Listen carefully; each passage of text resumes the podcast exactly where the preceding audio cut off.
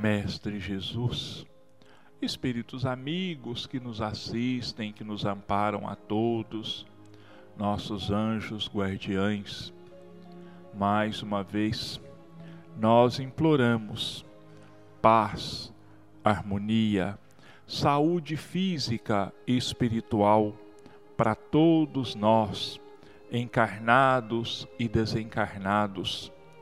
Pedimos, Jesus, a sua proteção para todos os lares, em particular aos nossos irmãos enfermos, nos lares, nos hospitais, que a sua bênção, que a sua luz nos sustente a cada um em todos os dias das nossas vidas.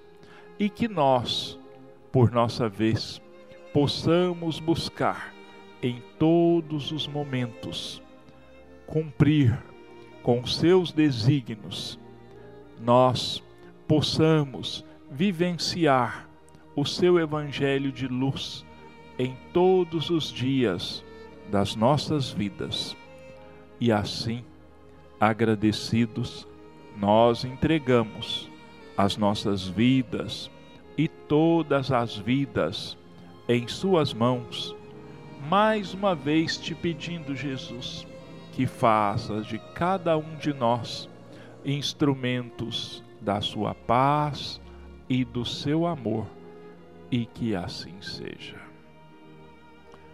Aos nossos irmãos ouvintes, os nossos votos de muita paz, de muita harmonia a todos os lares, os nossos votos de paz para toda a terra, para todo o planeta tão necessitado de harmonia que nós, encarnados e desencarnados, possamos passar a vivenciar os ensinamentos de Jesus para que, nos transformando, nos melhorando, crescendo moral e espiritualmente, a terra também possa ir aos poucos se transformando, até que um dia o reino de Deus se instale nela, assim como já está instalado nos céus.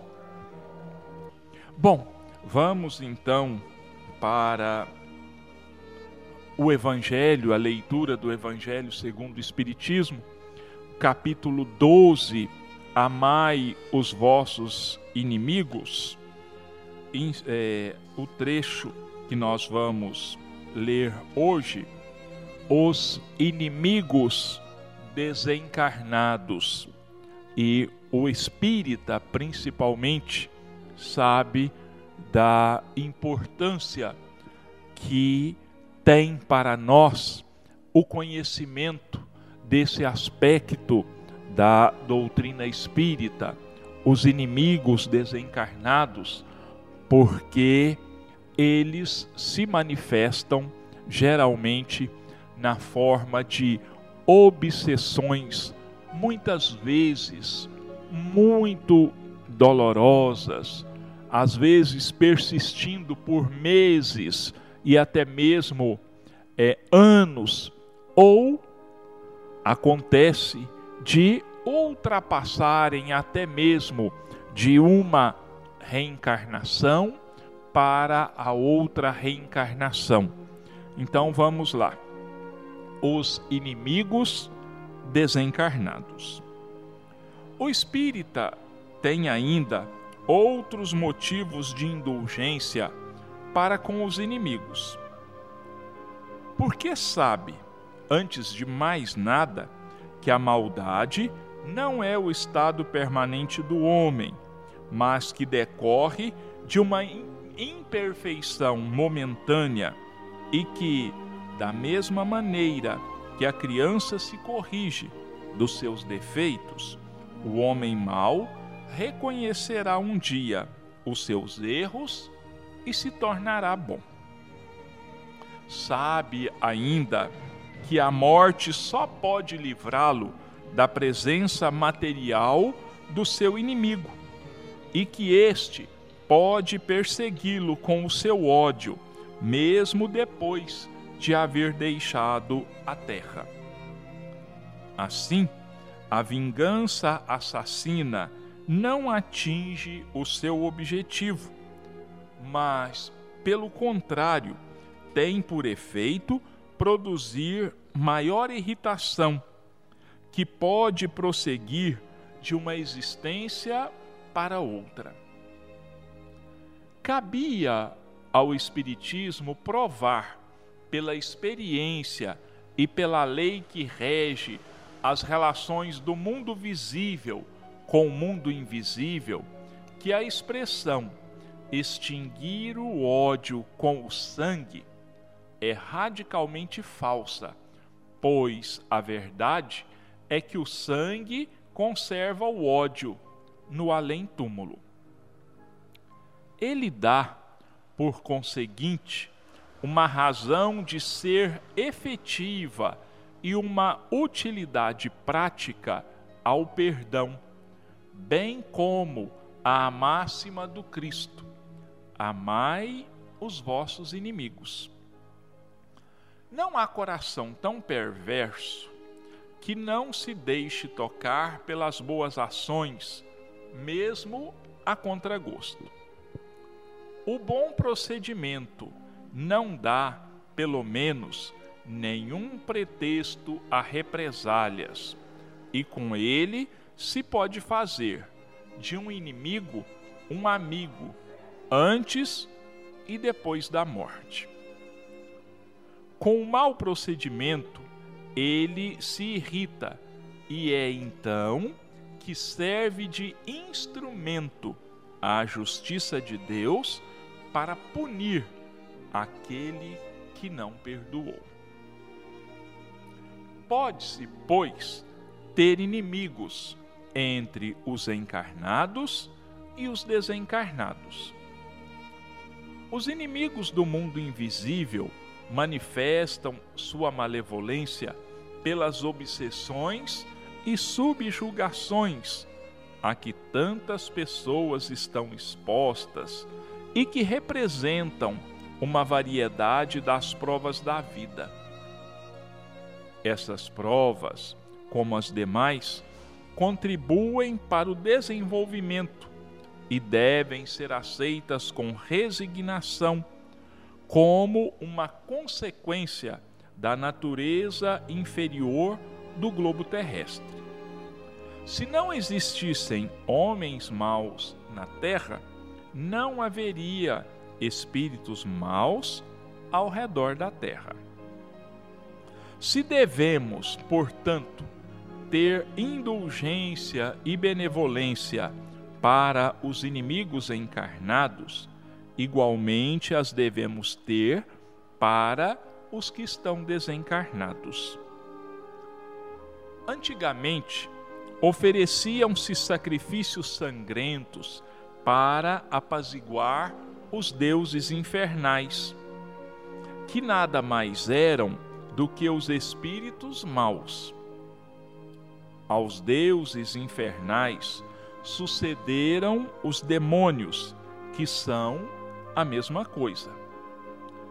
O Espiritismo vem provar que esses demônios não são mais do que as almas de homens perversos que ainda não se despojaram dos seus instintos materiais, que não se pode apaziguá-los senão pelo sacrifício dos maus sentimentos, ou seja, pela caridade.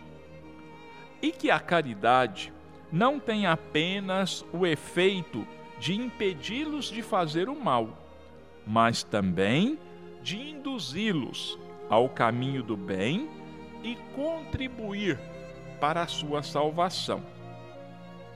É assim que a máxima Amai os vossos inimigos não fica circunscrita ao círculo estreito da terra e da vida presente, mas integra-se na grande lei da solidariedade e da fraternidade universais.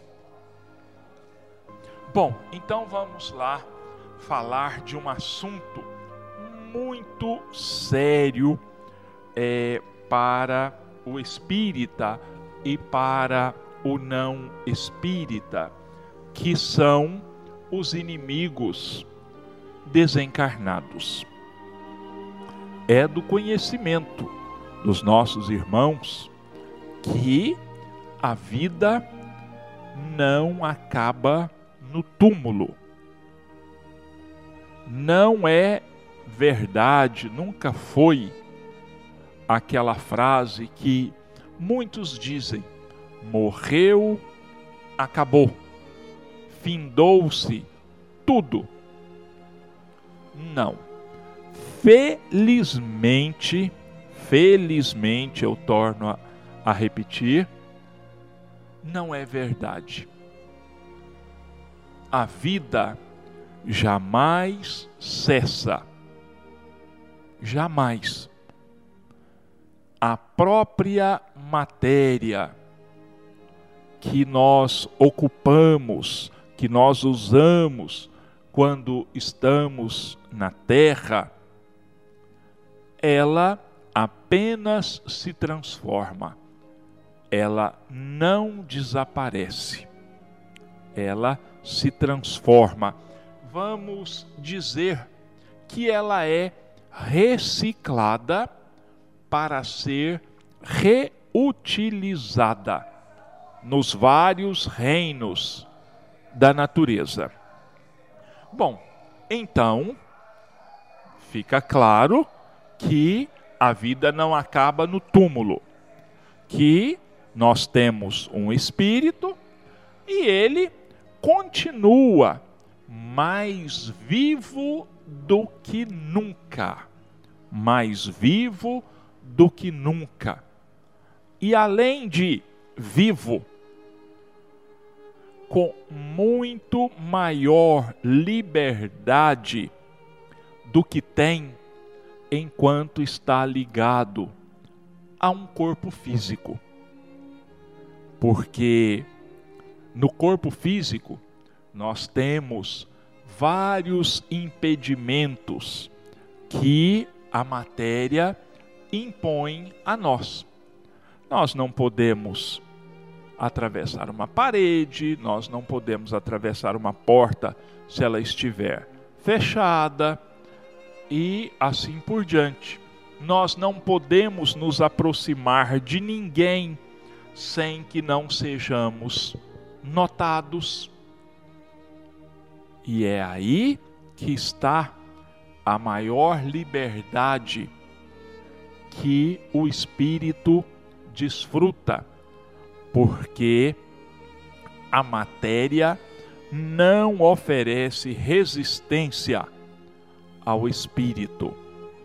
O espírito atravessa as paredes, o espírito tem é, acesso, ele atravessa o fogo sem se queimar, ele atravessa a água sem problemas de afogamento e assim por diante além do que pode e se aproxima de nós sem que a grande maioria de nós perceba essa aproximação. E é mais ou menos aí que mora o perigo. Por quê? Porque quando nós desencarnamos, ou como se diz comumente por aí, quando nós morremos, nós não nos transformamos em anjos. Nós não vamos para o céu, mesmo porque o céu não existe como um lugar determinado o céu não existe. O que a grande maioria chama de céu, nós espíritas conhecemos pelo nome de mundo espiritual. o mundo onde vivem os espíritos desencarnados. Bom, se nós não nos transformamos em anjos, nós levamos conosco, se não todas, pelo menos toda a maioria das nossas tendências, a maioria dos nossos desejos, os nossos objetivos continuam existindo para nós. E o que pode acontecer então? Entre outras coisas, nós vamos continuar amando, estimando aqueles a quem nós aprendemos a amar e a estimarmos aqui na terra. Mas o contrário também é verdadeiro. Muitas vezes levamos conosco o nosso ódio, o nosso desejo de vingança em relação àqueles que nos prejudicaram, àqueles que nos perseguiram, àqueles que nos feriram, nos despojaram dos nossos bens e assim por diante. Antigamente, dizia-se assim: muito fácil se livrar de um inimigo. É só matá-lo. Matou, acabou. Como quem ainda acredita nisso, quem acreditou nisso, estava e continua enganado. O que nós, o que pode acontecer quando alguém chega à loucura de cometer um crime desses para se livrar da presença física, porque só se livra da presença física do seu inimigo. Não sabe enquanto mais ele piorou a própria situação, o quanto mais ele está sujeito à perseguição e à vingança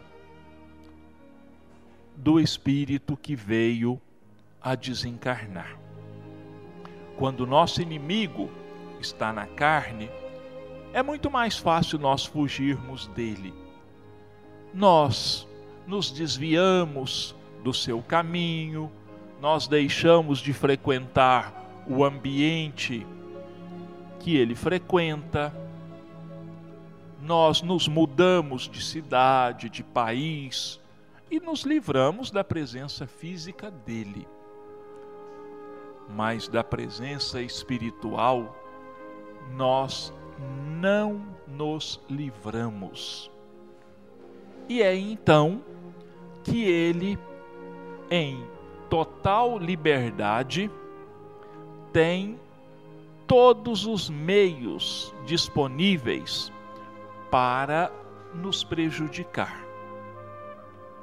E como é que eles podem nos prejudicar? Direta ou indiretamente. Na forma direta, através das obsessões ou das subjugações. O que é a obsessão? A obsessão é um processo de influenciação negativa que o desencarnado exerce sobre o encarnado. E como isso se dá? através de atormentar o encarnado de todas as formas possíveis. Muitas vezes chega-se ao ponto de o desencarnado praticamente se colar ao encarnado. E olha, gente, eu vou dizer aqui para vocês, eu vou ressaltar isso aqui. Isso aqui não é sonho, não é utopia, não é teoria, não. Ninguém aqui está é, divagando, ninguém aqui está sonhando. Não. É a mais pura realidade. Que o diga quem já passou ou quem passa por um processo de obsessão espiritual. Eles nos perseguem de todas as formas e chegam ao ponto de fazer com que algumas pessoas enlouqueçam. Quando não chegam a esse ponto, atrapalham a vida da pessoa de uma forma tão violenta que pode acontecer de a pessoa adoecer fisicamente. Eles aparecem para as pessoas que têm condições de vê-los, que são os médiums. Eles aterrorizam, eles passam medo. Quando estamos é, separados do corpo pelo sono, eles nos perseguem, eles criam armadilhas para que nós venhamos a cair nestas armadilhas. Eles provocam pesadelos terríveis e assim por diante. Quando eles não atacam o inimigo diretamente, eles atacam de forma indireta nos familiares mais queridos, também buscando prejudicar de todas as formas.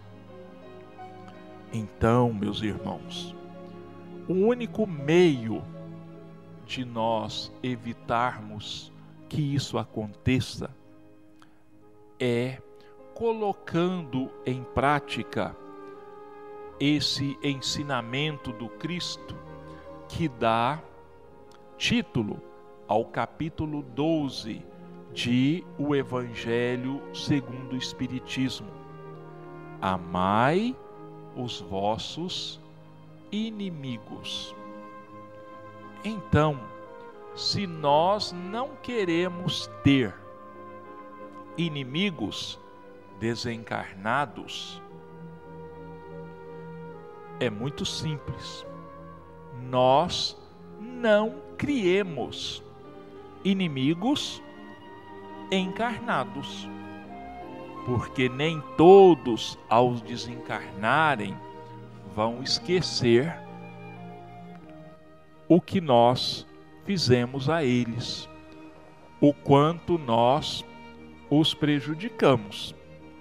E torno a dizer aqui, nossos irmãos, isso que eu estou dizendo não é fantasia.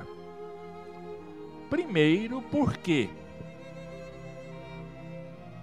já passei e passo de vez em quando por alguns processos de obsessão. E conheço centenas de pessoas que já passaram e que passam por esses processos de perseguição. Sem nos esquecermos de tudo que a literatura espírita tem nos ensinado ao longo desses últimos 160 anos em que a doutrina espírita foi instalada na Terra.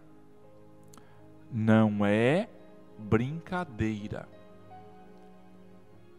Participo de um grupo mediúnico, como os nossos irmãos ouvintes sabem. E nos nas sessões de intercâmbio, antigamente se dizia sessões de desobsessão. Hoje nós dizemos sessão de intercâmbio, de conversa com os desencarnados.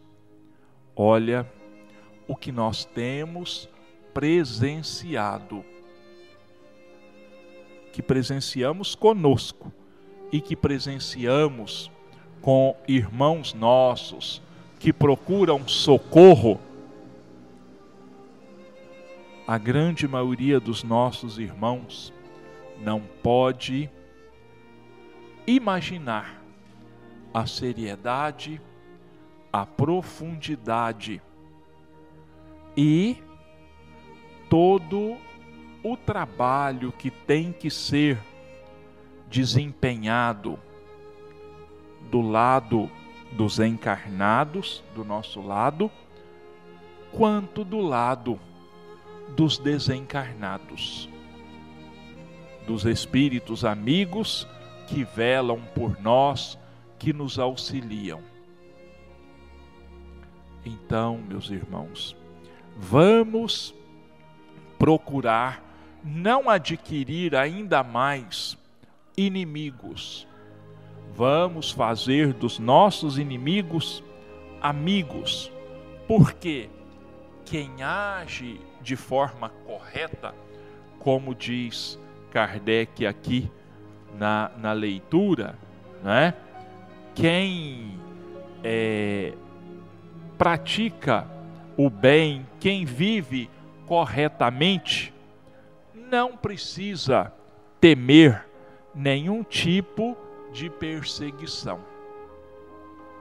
E por que alguém pode estar assim se perguntando aí? Por que Deus permite que haja a obsessão?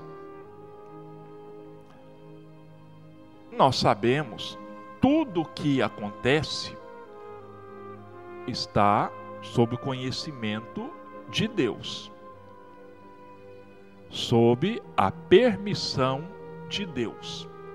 Mas por que Deus permite uma coisa terrível dessas?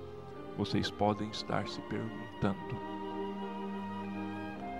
É porque a causa, o motivo disso é justamente a nossa imperfeição espiritual. É a nossa pouca moral evangélica. E a obsessão existe porque nós a atraímos. Porque Deus nos criou e nos deu o livre-arbítrio. Já falei aqui muitas e muitas vezes do livre-arbítrio. É aquela, aquele, aquela liberdade que Deus dotou a cada um de nós de vivermos como nos convém. Mas muitas vezes, vivendo como nos convém, nós agimos de maneira inconveniente, prejudicamos o nosso próximo.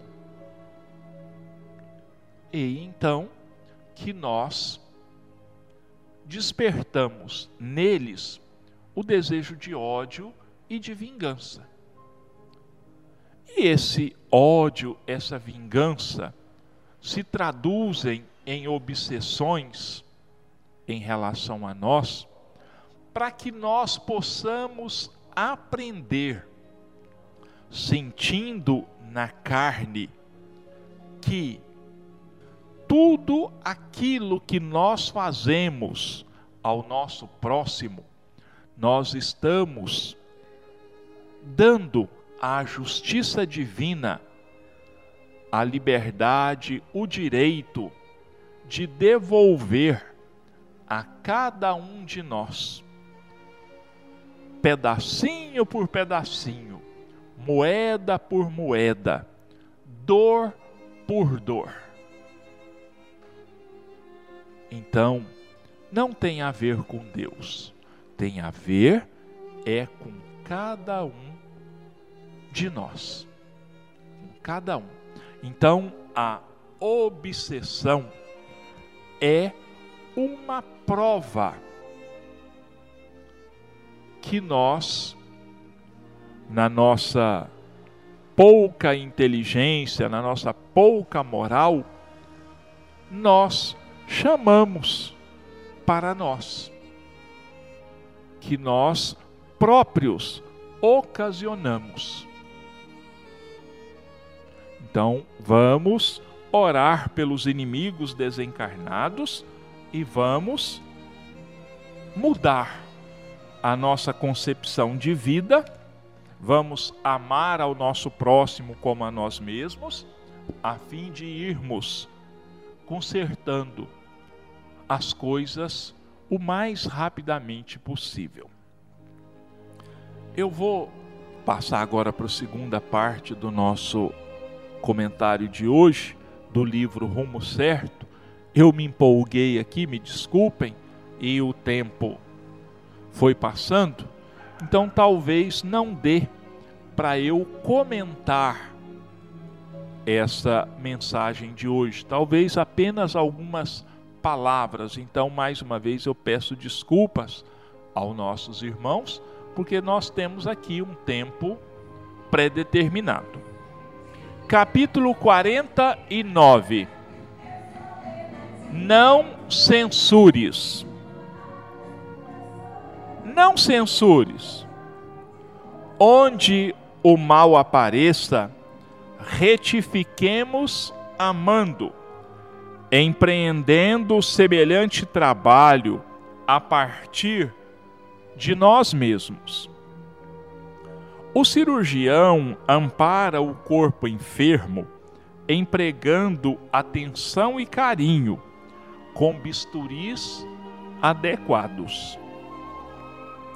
O artista afeiçoa a pedra ao próprio sonho, aformoseando-lhe a estrutura com paciência e vagar.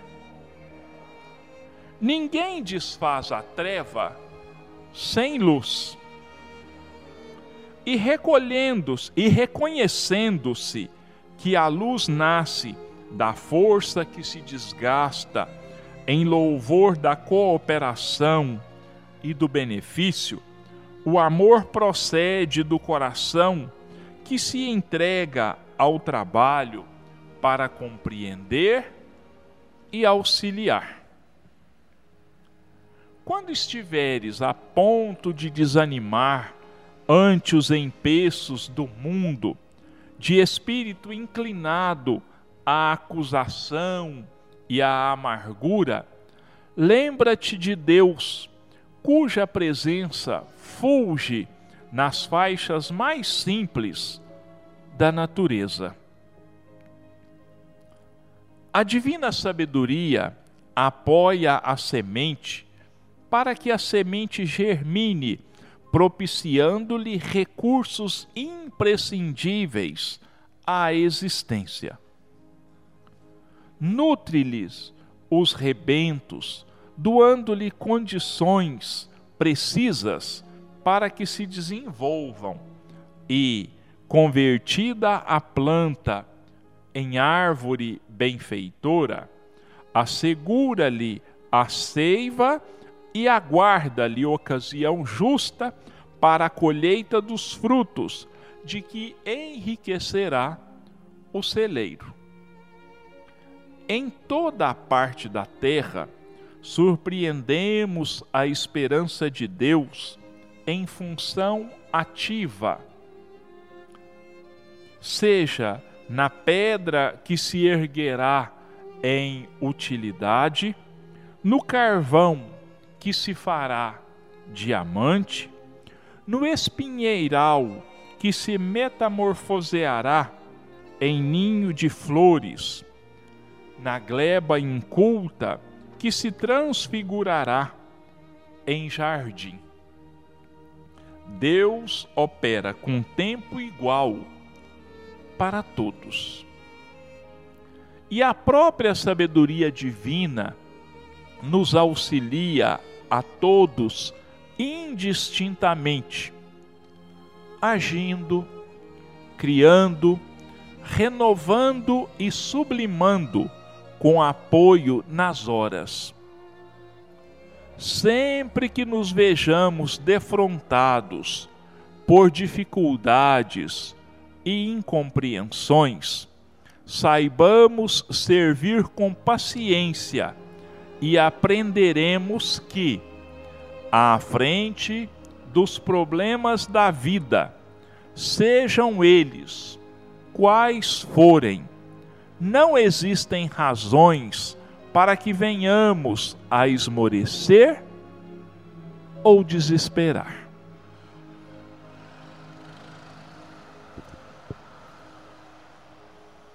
Quantos de nós, infelizmente, ainda estamos propensos a censurar os outros, os acontecimentos, as várias situações da vida com as quais nós nos deparamos. Censuramos profundamente, criticamos de maneira ácida, colocamos veneno nos nossos comentários. Isso é muito mais comum do que nós possamos pensar. Talvez até a gente nem mesmo perceba a profundidade da censura. E muitos de nós ainda dizemos assim: Eu falo mesmo, porque sou só eu para falar do mundo e o mundo inteiro para falar de mim. Então eu falo.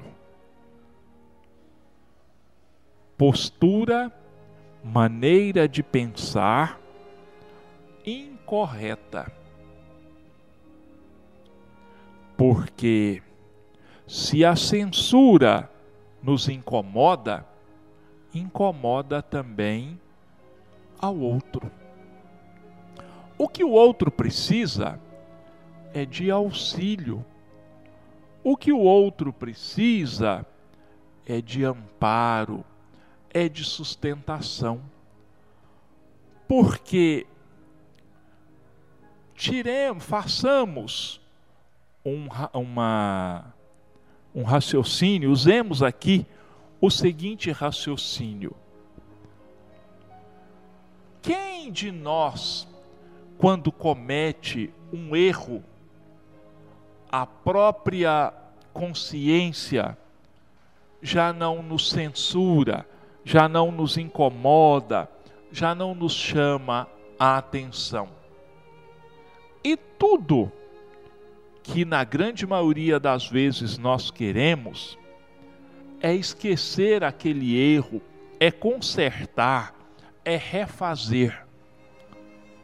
E o quanto nos dói, o quanto nos incomoda quando chega alguém e nos relembra aquele erro, nos aponta os nossos desacertos e ainda coloca mais pimenta, mais veneno na nossa ferida. Se isso acontece conosco, acontece também com o outro. vamos fazer como Jesus fazia: amparar sem crítica. Vamos medicar e não envenenarmos ainda mais a vida dos nossos irmãos que cometem erros em relação a nós, em relação aos outros. Vamos começar a adotar como filosofia de vida aquele ensinamento de Jesus que infelizmente nós só nos lembramos dele quando nós somos o alvo da crítica, quando nós somos vidraça, quando nós somos estilingue, nós criticamos livremente, porque não dói em nós. Mas quando nós passamos a ser o alvo da crítica, então nós percebemos que dói. Então vamos usar, adotar como filosofia de vida aquele ensinamento grandioso de Jesus. Aquele dentre vós que estiver sem pecado, que atire a primeira pedra nós vamos perceber, mas se a gente usar essa filosofia de verdade, de verdade, nós vamos perceber o quanto falíveis nós somos. Talvez ainda muito mais do que aquele a quem nós apontamos o dedo, a quem nós direcionamos a nossa crítica, o nosso veneno. Bom, nossos irmãos, nós chegamos ao final de mais um programa Espiritismo em seu lar e eu deixo aqui os nossos agradecimentos mais uma vez aos nossos irmãos ouvintes que pacientemente têm nos brindado com a sua audiência, que tem nos agraciado com a sua paciência.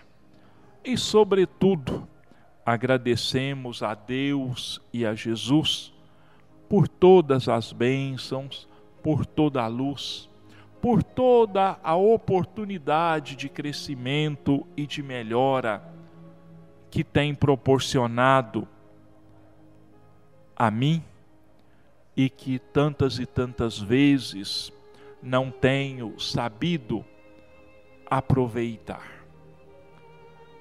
Então, eu encerro os meus comentários de hoje com aquela prece tão simples, tão direta, mas tão grandiosa no seu significado espiritual. Então nós dizemos: Pai nosso, que estás nos céus, santificado seja o teu nome, venha a nós o teu reino, seja feita a tua vontade, assim na terra como nos céus. O pão nosso de cada dia dá-nos hoje, Senhor. Perdoa-nos as nossas ofensas, assim como nós perdoamos a todos aqueles que nos tenham ofendido. E não nos deixa entregues às tentações, mas livra-nos de todo o mal e que assim seja.